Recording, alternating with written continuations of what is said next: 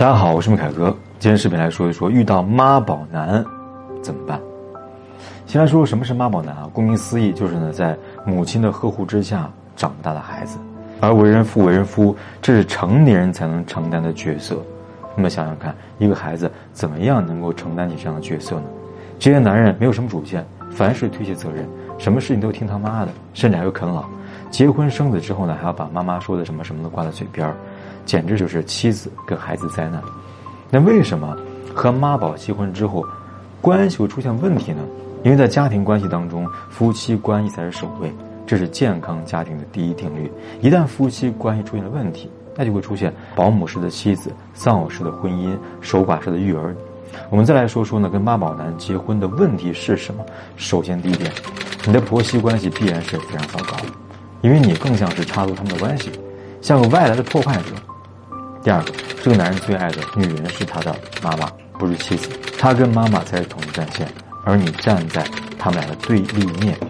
第三，他自己没有择偶标准，一切遵循妈妈的意愿。第四，结婚之后的收入还要上交给妈妈，家庭的支出呢还要妈妈说了算。第五，你似乎呢是跟婆婆结婚了，有事儿呢不能跟老公沟通，而是跟婆婆沟通。第七，他遇到事情只会推卸和逃避。而没有能力为自己人生负责，更没有能力呢为你跟孩子负责。第八，什么家务都不会做，结婚前呢是妈妈照顾一切，结婚后呢希望妻子来照顾一切。你发现了没有？和这样的人结婚之后呢，会遇到很多可能你无能为力解决的问题。因此，如果你在婚前就发现对方有这些妈宝的特征，最好的方式就是不要轻易结婚。可如果你是婚后才发现，原来一个温柔而且各方面都还不错男人，居然是个妈宝。那么这时候应该怎么办？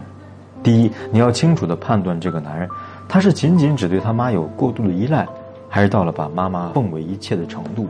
如果你看到他身上呢有可取之处，还愿意呢和他继续生活，想要幸福，他就必须跟他妈妈割裂，划清界限，这样才有可能成为一个成熟男人。第二步是这样做：第一，让他拿回经济大权。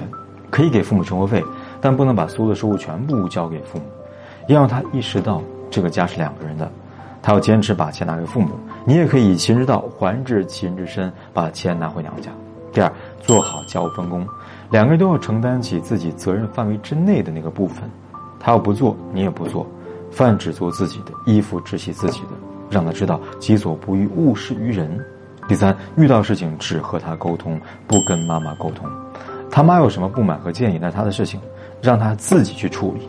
第四，如果你们发生矛盾的时候，他还是站在妈妈那边指责你、批评你，你可以选择立马离开，让他清楚你的底线。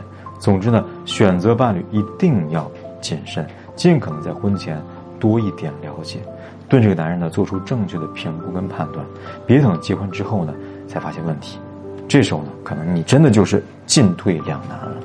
好了，今天的视频呢就说到这里。如果你觉得对你有帮助，记得给我点赞，并且发给你身边需要的朋友。